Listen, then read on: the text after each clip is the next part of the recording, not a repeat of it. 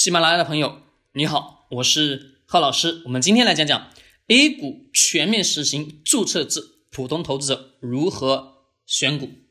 那这个呢，我先跟各位去讲一讲咱们的 A 股实行注册制。各位，我们在过去二零一九年、一八年的时候，还是二零一九年的时候，跟各位去讲过，我说实行注册制会存在很多很多的问题。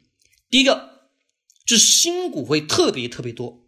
那各位，我们在前面的大量的音频当中给大家去讲到啊，买 A 股的风险有哪些？为什么不能买 A 股的？呃，就是不能买新股的一些啊条件有哪些？我讲了很多啊，大家可以去听以前的音频，我这里不重复。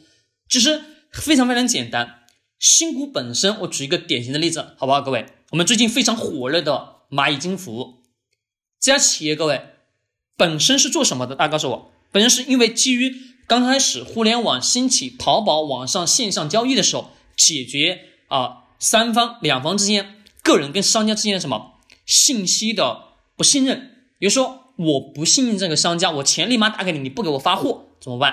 对不对？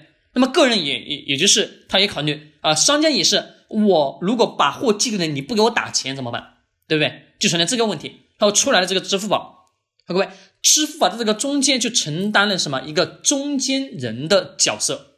但是我们实质性的回到我们今天来看支付宝的这个整个页面，整个啊它的产品的设置，我们深刻的能发现是什么东西？各位告诉我，典型的什么个人借贷产品？典型个人借贷产品是什么呢？就是说企业有了一定的金钱，把这个钱借给个人，个人什么？按一定的利息付给这个企业的什么金钱，这也就是做的什么，是我们金融市场当中一个小额贷款业务，也就是叫消费贷。各位，消费贷的年化利率还是很高的，百分之一十五左右，几乎市面上所有的产所有的产品都是如此，百分之一十五左右。只是可能每个人啊贷的一万块钱、两万块钱利息并不是很高，当然什么会觉得哎呀没有多少。但是我们真实的去计算，你会发现它的年化利率达到百分之一十五。我们看对比一下银行的理财产品，每年不到百分之五，各位这个收益你就知道是有多么高了吧？没错。那么也能看到啊，这些企业已经是什么？是一个金融消费服务型企业，你说贷款个人式的这种企业。那这种企业我们自己得去思考，它是不是很多人？最近非常非常热吧，很多人买这个企业所发行的基金。说白了，各位，基金到底是谁在管理？是这个企业吗？不是，是谁呢？是这个基金公司吧？对，基金的核心逻辑是看这个基金经理的投资能力是强还是弱吧？其他的因素都是什么？次要的，核心的因素是这个钱在谁手上，谁在管理这个钱，谁拿你这个钱去做了什么东西。干的那什么那些事情，它能否让你的钱变得更多的钱？这个投资人才是什么最重要的吧？是的，这是所有所有基金投资的真正的核心。如果基金经理投资能力不强，你想这个钱进去有多少收益回来呢？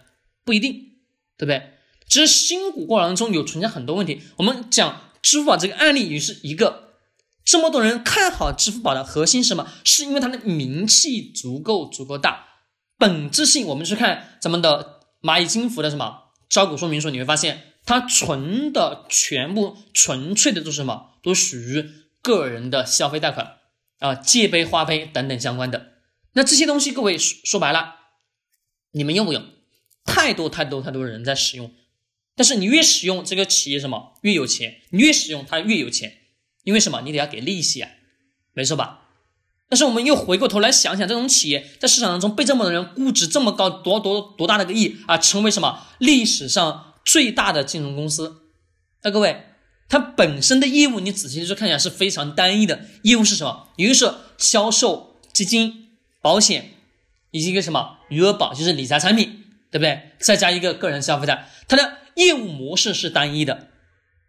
各位，你们思考，业务模式是单一的，跟传统的我们看到的今天非常成熟的一些大型的金融机构，比如银行去做对比，能不能比？不能比。但是你发现它为什么能成为了比银行还要大的市值还要大的什么一个企业呢？很简单，市场当中人不断的去追捧吧，对，不断不断追捧啊，认为好，认为好，但实质性呢，它到底好好在哪里？各位，你能否告诉我答案？只是很多人说，哎呀，我相信某某某某人是个领军人物，是的，没错。但是我们真实的得要回到本源上，这个企业能否给投资者带来收益，这个是非常非常之关键的，懂我说的意思吗？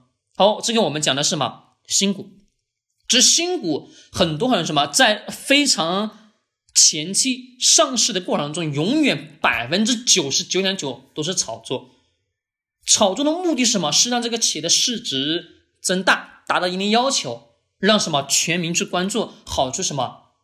上市上市过程中有大量的人去跟风去跟进，前期进去的资金才有可能什么卖出来吧？你想想，如果大量的人全部进去了，没人接盘，能不能卖得出去呢？卖不出去了呀。这就是为什么前期会议存在着大量的炒作。好，这是第一个。第二个问题，资金会很分散，因为注册制全面实行的话，就是可能上市的频率会特别特别快。一说过了不到几天哦，过了一个礼拜或者两个礼拜，就会有一家、两家、三家、四家、五家、六七八家的公司什么进行上市。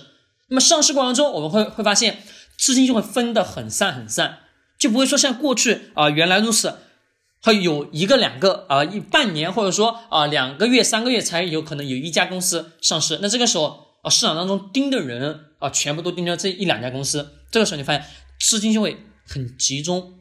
资金集中的情况之下，股价才会被拉得高，懂我说的意思吗？如果资金不集中，你会发现股价根本不可能有特别特别什么大的上升空间。市场当中股价的波动永远都是什么？来源于市场人员的情绪的波动。当很多人看好一个企业的时候，自然而然这个企业什么股价会疯狂的飙升，这是属于惯性的。这是第二个问题，各位。其实这两个简简单单的问题就能体现出来，A 股实行全面注册制其实存在着很大的什么一个弊端，对我们啊这些企业，对我们投资人投资人来讲没有特别大的好处，而对于很多的普通的一些民营企业来讲，它多了一个多了一条什么融资的渠道，能从 A 股上去拿到钱去给企业进行日常的运作，去扩大企业的规模，这是一条比较好的路。但是对于我们大量的普通投资者来讲，并不是什么，并不能带来很好的稳定性的收入。好，我们再来讲选股，普普通投资者如何去选股，就一个标准，各位，在未来选股可能不会说像我们过去一样，哎呀，买这个企业，买买买那个企业，而永远都不是。我一直提倡的什么是我们永远是找一个核心，核心什么？就是在这个行业领域当中，已经证明了自己非常非常值钱，乃至非常非常挣钱的企业，也就是。两个字，龙头。选股永远是选行业领域当中的龙头企业，其他企业几乎都不用去看，懂我说的意思吗？行业当中的前三名这种企业，百分之九十九都不可能会说出现特别特别什么大的一些问题，因为什么？它的确定性够强，因为他证明了自己能挣到钱，市场老百姓愿意买这个企业的产品，买这个企业什么画的大饼，懂我说的意思吗？好，各位，我们今天讲到这里，希望对你有所帮助。